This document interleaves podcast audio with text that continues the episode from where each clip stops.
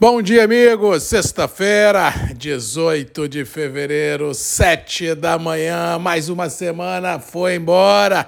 Mês correndo, folia correndo junto, carnaval chegando. Realmente um mês aí de grandes emoções, de grandes ansiedades, de grandes traumas climáticos, mas o que está aí posto não tem para onde correr. Temos que nos adaptar a esse novo normal e tentar minimizar os estresses, os problemas que não estão fáceis não, nem no campo, nem nas cidades. Dia começa aqui no Espírito Santo com tempo encoberto, temperaturas amenas. Ontem à noite e à tarde, relatos de outra vez chuvas muito fortes no sul uh, do Espírito Santo, também na região centro-serrana, Alegre, Muniz Freire, Domingos Martins, Alfredo Chaves.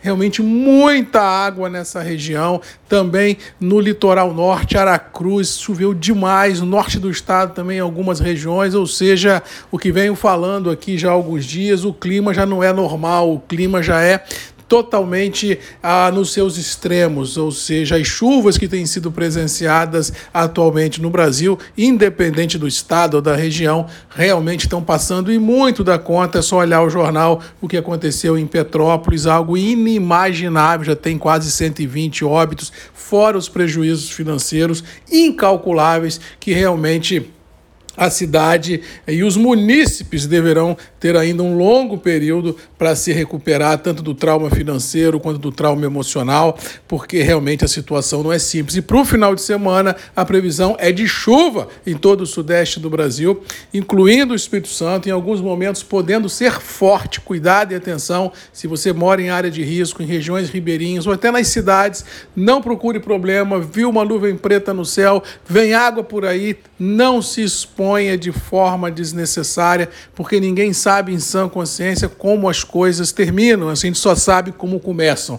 E o que tem visto nos últimos dias realmente é um término das situações de maneira muito, mas muito complicada. Com relação aos mercados, a paradeira persiste, Nova York e Londres oscilando em estreitas margens, um pouco mais, um pouco menos, mas sem impactar os operadores, sem trazer novidades robustas ao mercado no que se refere às volatilidades mercadológicas. E assim o mais do mesmo prevalece. Dólar já consolidou abaixo de 5,20, ontem foi lá no 5,12, 5,13, 5,16, 5,15, 5,14, mas no todo é assim, por enquanto 5,10 com 5,20 piso e teto, até que surja um fato novo que possa mudar essa realidade. Internamente, juros muito altos e a possibilidade de manutenção dessa trajetória continua a atrair esses capitais voláteis que rodam pelo mundo e isso deve continuar a validar, ah, como diz o outro, uma, um viés de baixa no dólar. Eu acho que no curto prazo, a única coisa que poderia fazer o dólar subir é um acirramento ainda maior do conflito no leste europeu, que, diga-se de passagem, outra vez ontem ganhou contornos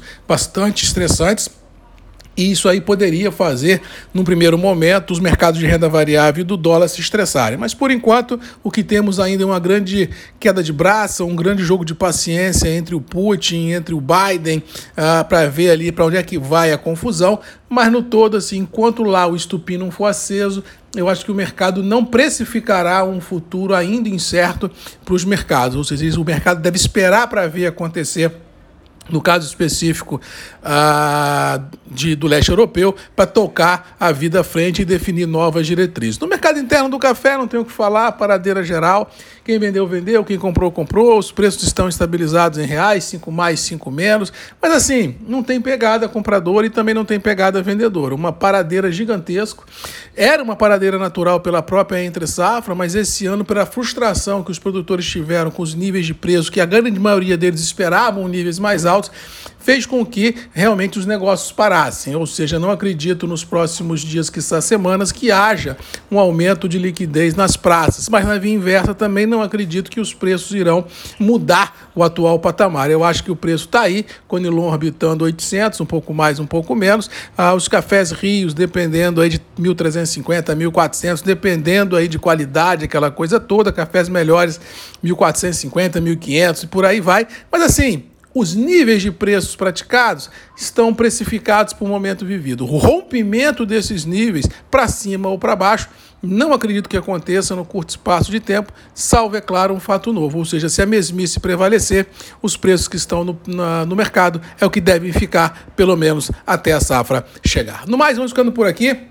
Desejando a todos uma boa sexta-feira, um bom final de semana. Galera, cuidado com a chuva, porque ela quando vem passa da conta. E com certeza temos um encontro marcado na segunda-feira aqui comigo, Marcos Magalhães, a voz do café, nos grupos e redes MM, ponto de encontro de todos nós. Beijo, um abraço, que Deus nos abençoe, bom final de semana e até segunda. Tchau!